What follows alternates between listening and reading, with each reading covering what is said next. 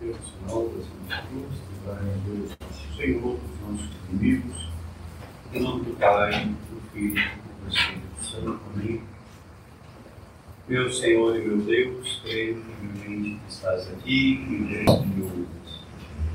Adoro com profunda reverência, peço-te perdão dos pecados e graça para fazer com frutos de tempo e oração. Minha Mãe Pai, Senhor, da guarda, receber. O tema previsto é a fé. E a imagem inicial da nossa meditação é uma festa que nós celebramos no começo do mês de fevereiro. É uma festa que é a apresentação do Senhor no templo.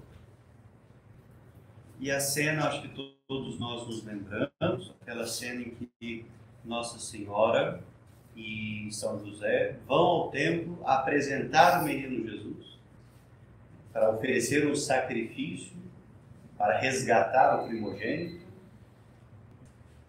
Que também celebramos né, aquele momento em que, da, da purificação legal de Nossa Senhora. Né? A lei mosaica exigia essa purificação da mãe, depois de uns dias, né, mais ou menos um mês depois do parto.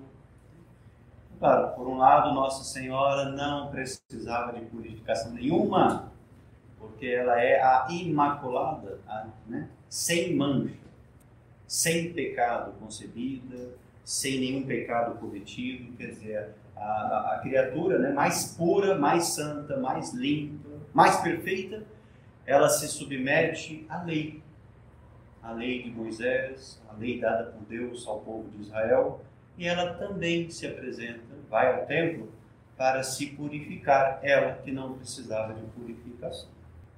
Então, podemos contemplar, por um lado, essa fé de Nossa Senhora, esse desejo de cumprir com a vontade de Deus, mesmo que aparentemente não se aplicasse a ela, né? mas essa humildade de Maria para cumprir com a vontade de Deus porque Deus queria que esse casal também fosse que fosse um casal como qualquer outro casal, né? que fizesse as coisas previstas. Né? Quer dizer, Nossa Senhora não queria ser uma exceção né? e, e, teria todo o direito de sê-lo. Nossa Senhora, nesse sentido, né, não precisava desse momento, de, de, desse, dessa purificação no tempo. Mas o que eu queria mais agora me deter é a outra cena, né? quando apresentam o menino para resgatá-lo, né? aquele oferecimento né, de um sacrifício. Eles apresentam ali dois, dois, dois, dois pombinhos, né, duas pombinhas, dois, né, duas aves né, de pequeno porte, né, oferece aquilo ali em, em sacrifício, em holocausto, pela, pelo resgate do primogênito coisa, né? o primeiro filho que nascesse e tal, tinha que ser resgatado no tempo, né? ou oferecido ao Senhor. Né? Então é, é, outra, outro paradoxo, né? porque Nosso Senhor é o próprio Deus, né? então precisava oferecê-lo a Deus, também precisava resgatá-lo, quer dizer, era Ele que vinha ao mundo para resgatar, né? para nos resgatar, para nos salvar, para... mas reparem como que no plano de Deus né, tudo aquilo era necessário. Deus queria que, que, que pelo menos naquele momento, né, que, que, que aquela família não chamasse atenção. Que aquela família, a Sagrada Família, fizesse todas as coisas que todas as famílias né, hebreias e idosas faziam. E nesse momento, nesse momento, na apresentação do Senhor no templo, se dá aquele encontro, Simeão e Ana, aquele, aqueles dois né, idosos, aquelas duas pessoas já com seus anos, né, idade é, avançada, que, que eram homens, bem, pessoas, né? Um homem e uma mulher, pessoas tementes a Deus. E a Simeão, se vocês se lembrarem, né, Deus lhe havia feito uma promessa que lemos né, no, lá no final do capítulo número 2 do Evangelho de São Lucas, Deus tinha prometido a Simeão que ele não morreria antes de ver o Salvador. E E, e quando Simeão vê aquele casal entrando no templo, então, movido pelo Espírito Santo, imaginamos a cena, né? Um casal entrando com né, a mãe com a criança no colo, o pai segurando lá a gaiola com as aves que seriam oferecidas no holocausto, e, de repente, do nada, digamos assim, né, vem outro casal em direção, né?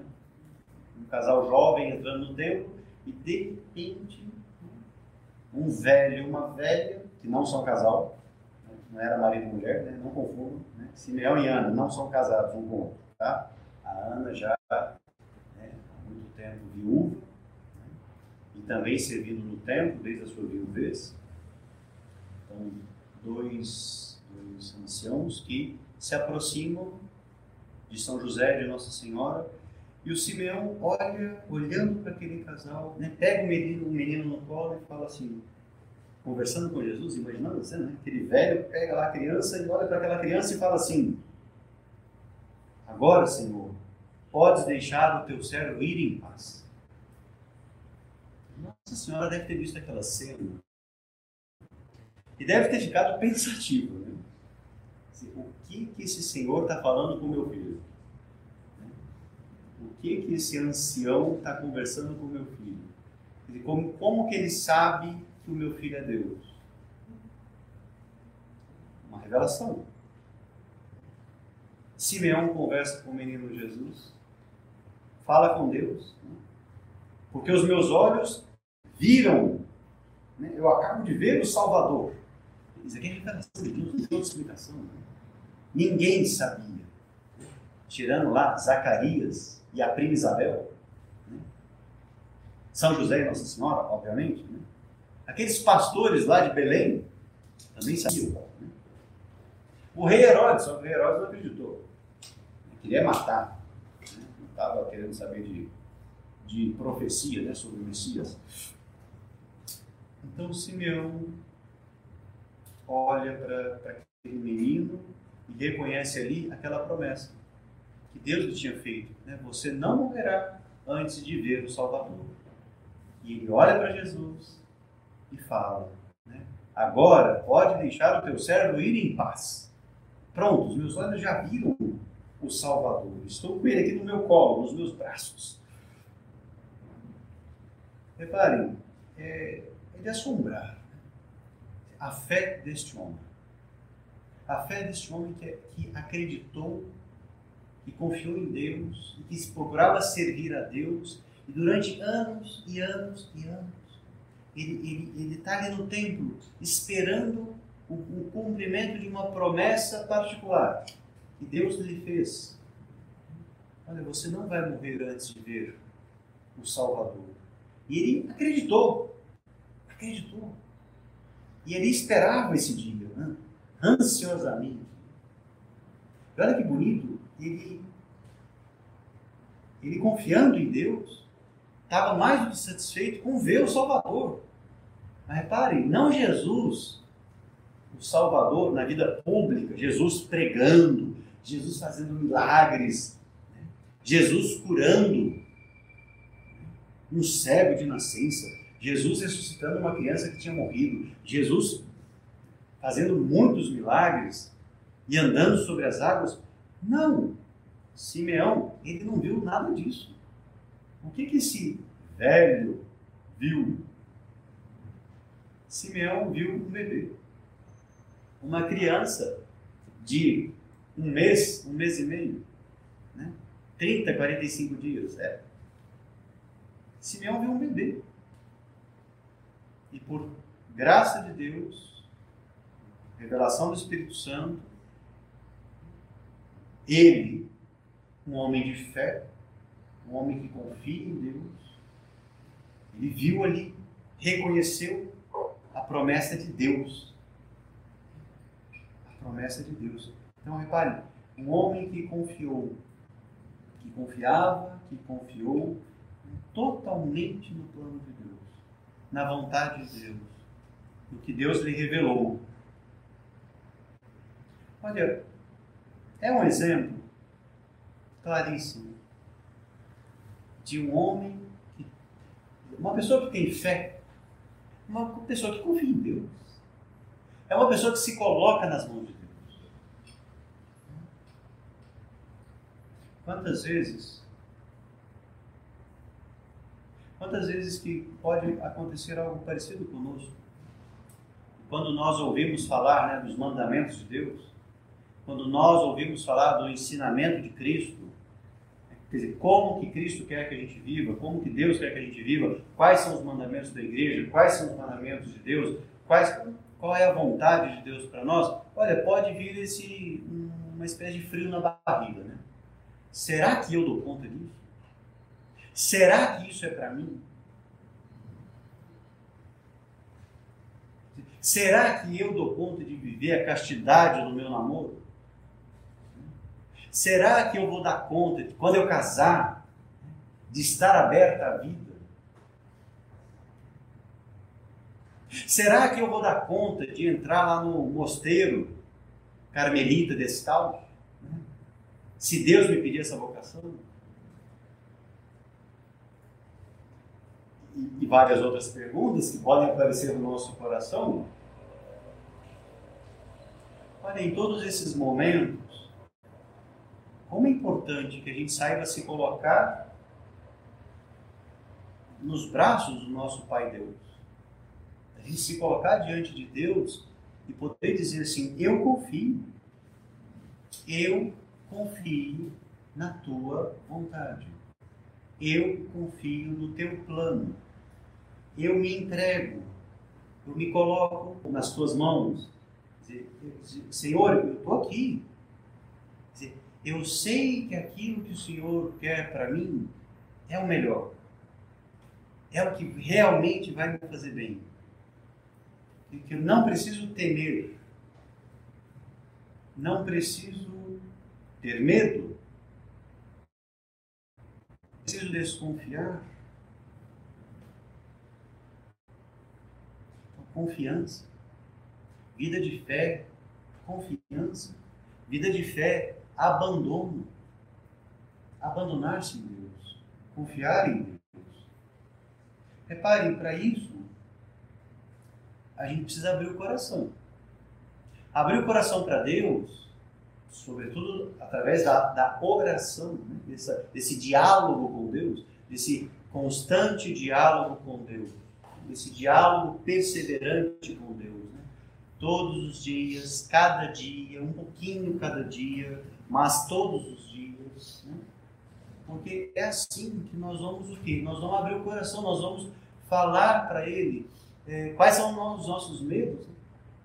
quais são as nossas dúvidas, o que, que nos deixa inseguro.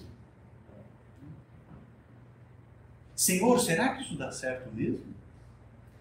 Senhor, será que isso é possível? Então, podem vir ao nosso coração muitos questionamentos, muita dúvida, muita insegurança, porque a gente é humano. Somos seres humanos, somos seres limitados, somos seres imperfeitos, fracos, frágeis, frágeis. E diante da nossa fragilidade, diante da nossa vulnerabilidade, das nossas feridas, da nossa miséria, a gente se coloca diante de Deus. E a gente reconhece, Senhor, eu preciso de Ti. Eu preciso de Ti.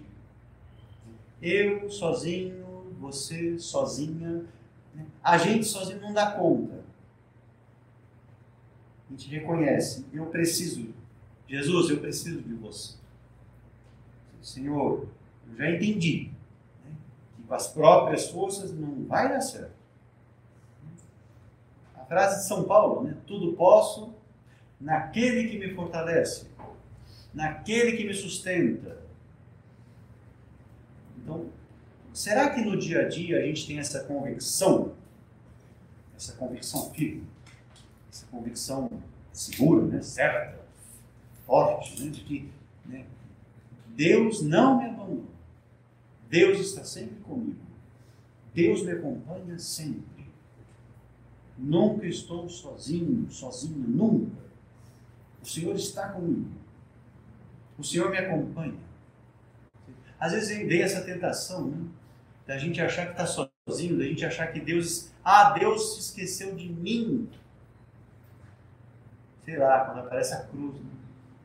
quando aparece uma dificuldade, quando acontece algo que a gente não esperava.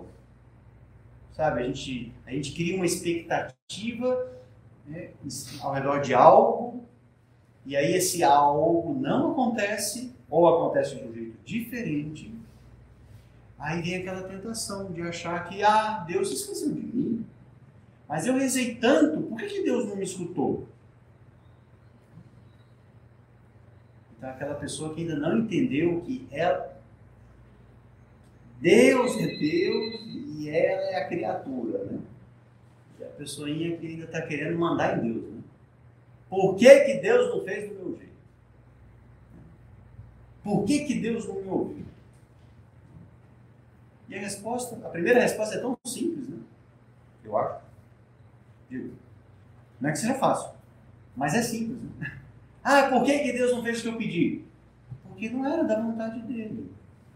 Pronto, né? Tem muito mais que complicar, né? Não, porque, olha, Deus sabe o que faz bem para nós. Deus é o único que sabe perfeitamente qual é o bem, o que, que me faz bem. Então, às vezes, a gente pede as coisas achando. Né? Senhor, pelo amor de Deus, me dá um namorado. Oração de várias, né? Às vezes não é ainda é o tempo, né? Não está na hora, calma. Né? Deus saberá o momento. Né? Seja namorado, seja passar no concurso, seja passar no Enem, seja ganhar na loteria, sei lá o que vocês estão pedindo para Deus, sabe? Mas seja lá o que for, calma. Confia. Confia. Confia porque muitas vezes o que o ser humano vê uma parte pequena, né? É a velha história do iceberg. Né? o que a gente vê para fora da, d'água, superfície lá do mar, a gente vê um pedacinho do iceberg, 10%, 12%. Né? Tem toda uma pedra de gelo debaixo da água, que a gente não enxerga. Né? Está na superfície não enxerga. Então, às vezes, a gente precisa lembrar disso, né? de que Deus vê tudo. A gente, a gente, muitas vezes, a gente vê só uma parte da história, da, da realidade, a gente vê uma parte. Então, como é importante a gente aprender a confiar em Deus. Né? Porque só Ele vê tudo, só Ele entende tudo, só Ele sabe, né? só Ele tem, só Ele tem todos os elementos em mãos. Só Ele sabe quais são todos os elementos. E ainda falando da fé, Papa Francisco nesse texto tão bonito, né, do Cristo nos vive, Papa Francisco comentava sobre consequências da fé, ou o testemunho da fé. Ele dizia assim, que também é um texto que nos ajuda a pensar, a meditar na nossa conduta. Temos que nos atrever a ser diferentes a mostrar outros sonhos aos que o mundo nos oferece. Dizer, o mundo nos oferece alguns sonhos né? e a gente mostra para o mundo que não. Os sonhos que valem a pena ser sonhados são outros. A dar o testemunho da beleza, da generosidade, do serviço, da pureza, da fortaleza. Ou seja, aí começa a falar das virtudes. Generosidade, serviço, pureza, fortaleza, perdão, fidelidade à própria vocação, testemunho de oração, da luta pela justiça e pelo bem comum, do amor aos pobres e da amizade social. Pare, pare quanta coisa num parágrafo. Claro, o, o, o Papa Francisco está só citando. Mas repara, cada ponto é para a gente pensar. Quer dizer, a minha confiança em Deus, né, o meu, a minha escuta da palavra de Deus, porque fé também tem a ver com isso. Né? Quer dizer, o que, que Deus está falando comigo? O que, que Deus está me pedindo? Será que eu confio nisso? Será que eu confio numa inspiração de Deus? Que muitas vezes Deus nosso Senhor vai soprar no ouvido do nosso coração algo disso daqui, que o Papa Francisco nos lembra. Né? Do serviço, por exemplo. É, é, é Deus que sopra, que sussurra. Né? Vai lá, ajuda aquela sua amiga. E parece que a gente não confia. Parece que a gente fala assim: ah, não, não tenho tempo para isso. Né? Se eu ajudar aquela minha amiga, eu vou perder tempo. Aí eu não vou ter tempo para estudar para a prova. Ah, não, se eu, se eu, ajudar aquela minha amiga, ela vai me tratar mal. Ela nem vai me conhecer. Né? Tenho certeza, ela nem. Então, o que, que eu vou gastar meu tempo com essa, com essa pessoa que é mal agradecida? Então, bem, aí tem duas coisas aqui, né? Tem falta de perdão, tem falta de serviço, né? falta de generosidade. Quer dizer, é um, uma bagunça, né? um emaranhado, né? Aquele pecado que vai nos, que vai nos enrolando, né? vai nos amarrando. Né? Testemunhar a pureza. Fé para testemunhar a pureza. Num mundo altamente impuro. Bem, acabamos de viver o carnaval, né? E não precisou abrir muitos olhos, né? Bastou abrir o olho um pouquinho que já deu que não devia ter visto, né? Dizer, ou seja, a gente constata com muita facilidade que o mundo está de cabeça para baixo, né? Tá de pernas para os ares. Né? E, esse é um dos temas mais bagunçados: pureza, castidade. Bem, não só pureza do corpo, hein, mas pureza do coração, pureza da alma, pureza do corpo, tudo, né? Pureza no sentido amplo. O mundo não é puro. Bem, basta conversar com as mães, né? Pais, mães, não as suas. Estou pensando agora, só agora, tá? Estou pensando naquelas mães que têm crianças, meninas de 8 anos de idade que estão no colégio. Aí chega o professor de. Qualquer professor, né? Hoje em dia, até o professor de português, né? Fala besteira sobre castidade. E matemática também, né? e biologia também, geografia também, história também. Quer dizer, tá terrível. Claro, né? Uma mãe quer testemunhar e educar bem a sua filha e que quer transmitir esses valores sobre castidade, sobre pureza e que, obviamente, ela, como mãe e a filha, vai ter que nadar contra a correnteza. Porque no colégio se ensina tudo errado. Sobre esse tema, pelo menos.